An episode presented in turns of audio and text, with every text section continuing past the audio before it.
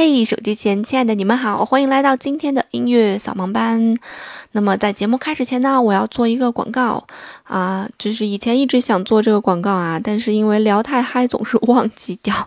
啊。如果大家喜欢我的节目呢，欢迎关注我的新浪微博，我的新浪微博叫兔小芳，然后杠方月加微的那个就是我啦。那么除此之外呢，我们还有一个微信公众平台，叫做“米享生活”，大米的米，享受的享啊。如果你想给我留言呢，啊，欢迎大家去我我的新浪微博给我留言哈。如果你在微信公众平台上面留言，我通常是看不见的，因为我会隔好久才会登微信公众平台，所以它那个消息因为只能保存三天，所以就看不到了。所以呢，你要有任何话想对我说，想跟我表白呢，啊，要去我的新浪微博啊，这个是我常刷的一个东西。那从上周五开始呢，其实我开设了另外一个栏目，叫做九宫格聊音乐，一般会在新浪微博和微信公众平台上去发，因为它是以图片的形式呈现。那主要就是讲一些好玩有趣的八卦呀、故事啊，啊，以这个九格图片的形式呈现给大家。所以如果大家感兴趣的话呢，欢迎关注。做了这么久节目了，其实慢慢的发现也累积了一些听众。啊，如果你们对我的节目以及对我有任何建议或者意见呢，也欢迎赶快的提给我。那今天的这期节目呀，其实我刚才已经录了一遍了，但是莫名其妙它就消失了这个音频。哎呀，我快剪完的时候看见音频没有了，哭的心都有了，没办法，所以只能来录第二遍。那么今天想跟大家聊的这个人呢，叫做舒曼，以及他的妻子叫做呃克拉拉舒曼。那么其实舒曼这个名字在这个古典音乐界还是非常响的啊，响当当的一个人。那么他除了作为一名作曲家被大家熟知之外，在当时呢，其实他还是一个非常有名的音乐评论家啊，他创办了一个音乐杂志。叫做新乐坛。那么在当时呢，有很多这个新锐的音乐家都是由新乐坛啊来捧出来的啊。比方说勃拉姆斯啊。那如果呃了解一点点古典音乐八卦的人，就会知道勃拉姆斯、克拉拉和舒曼这三个人的关系啊。那么勃拉姆斯是舒曼的徒弟。那么勃拉姆斯第一眼看到克拉拉这个师母的时候呢？就爱上了克拉拉。那么克拉拉是比勃拉姆斯大十四岁，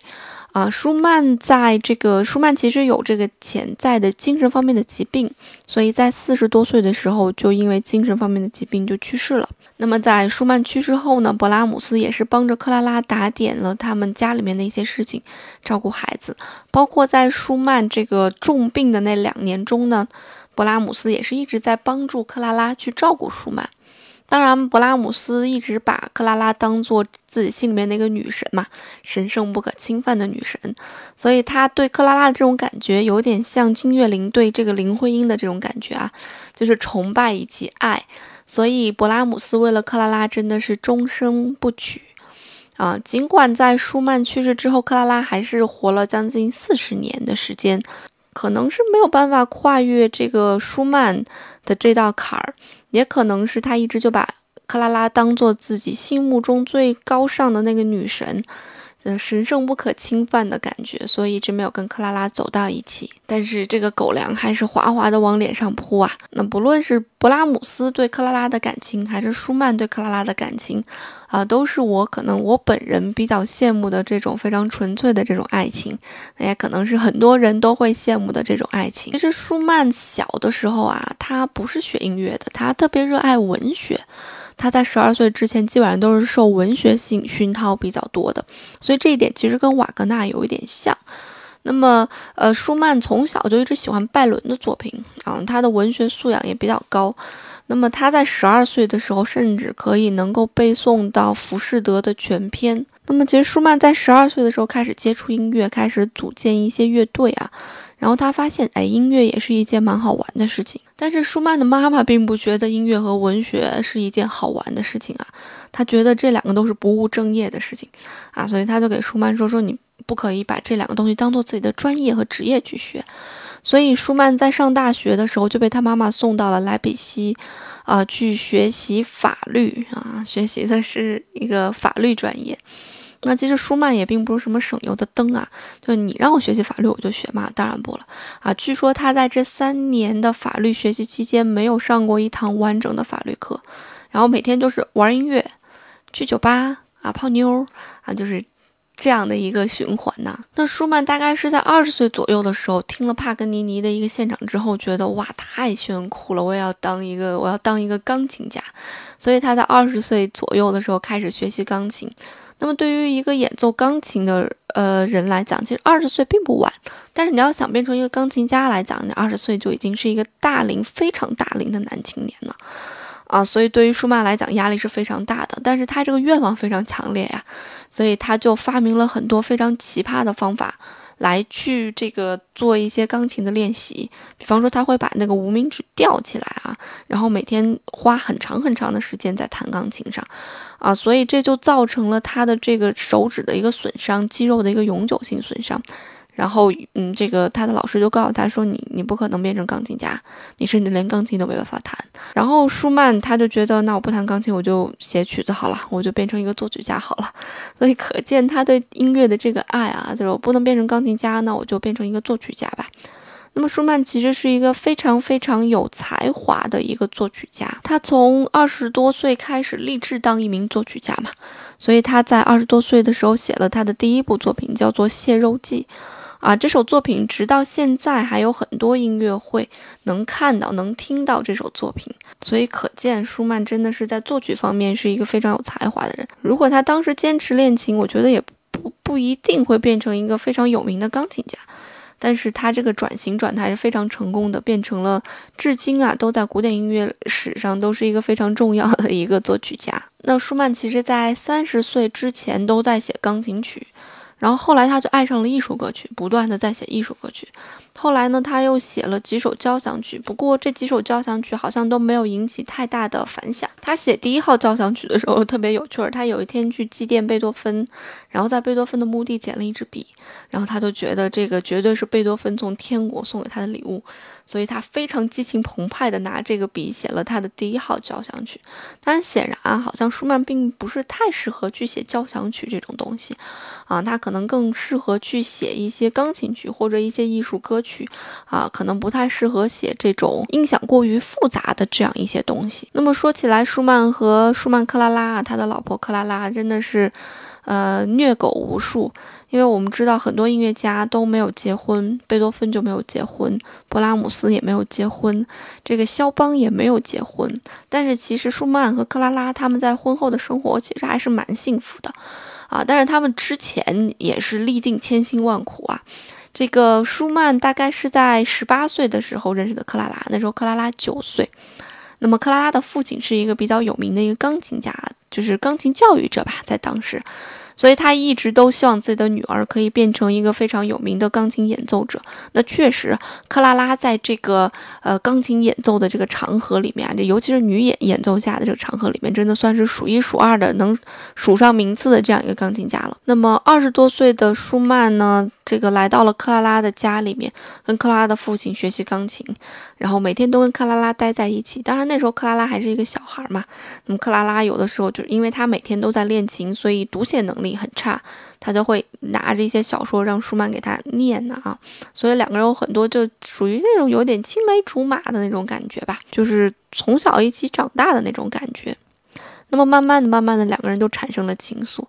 啊。那被克拉拉的爸爸知道这件事情，他非常生气。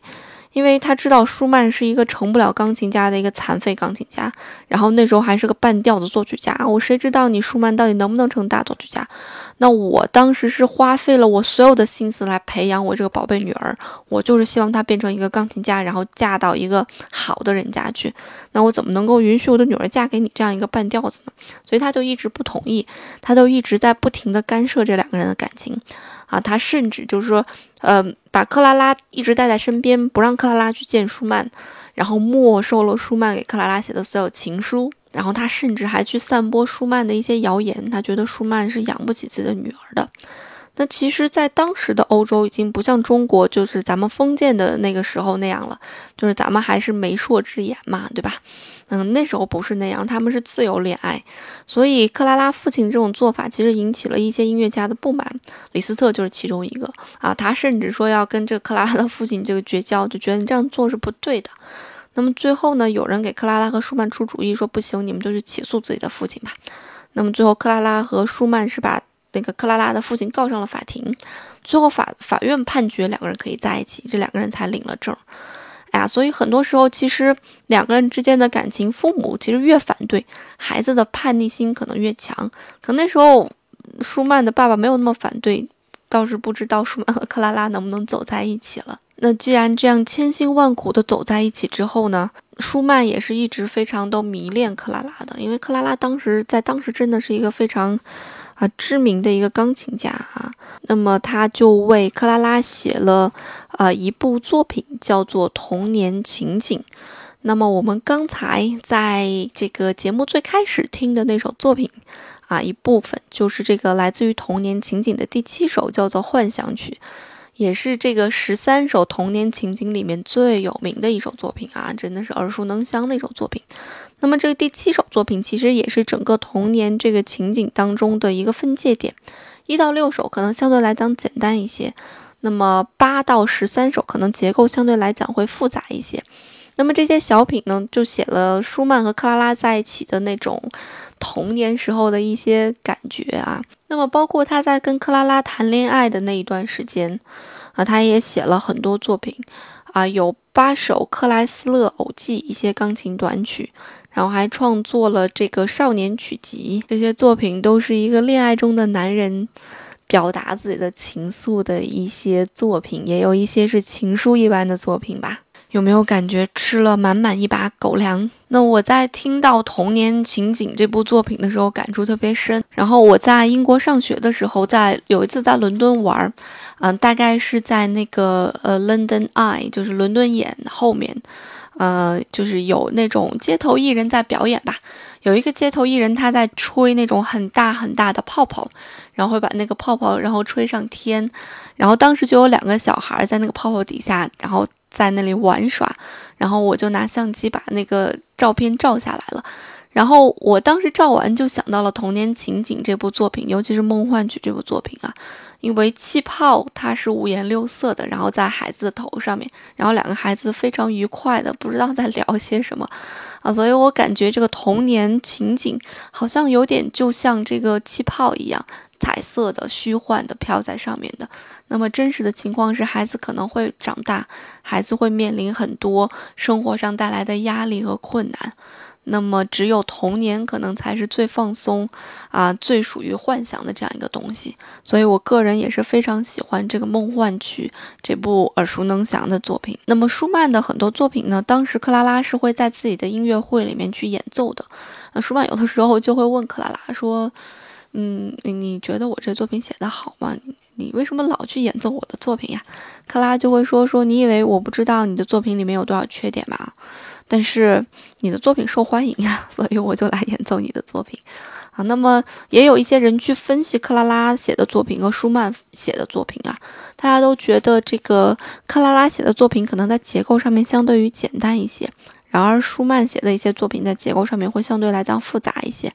那么，可能从这个天赋上来讲，克拉拉就是属于钢琴家的，舒曼就是属于作曲家的，所以他们俩也是非常的合适和搭配。那非常不幸的是，大概在舒曼快要到四十岁的时候，他得了非常严重的精神的疾病，他总是感觉耳鸣，呃，耳朵里面总是有一些嗡嗡的一些乱七八糟的声音。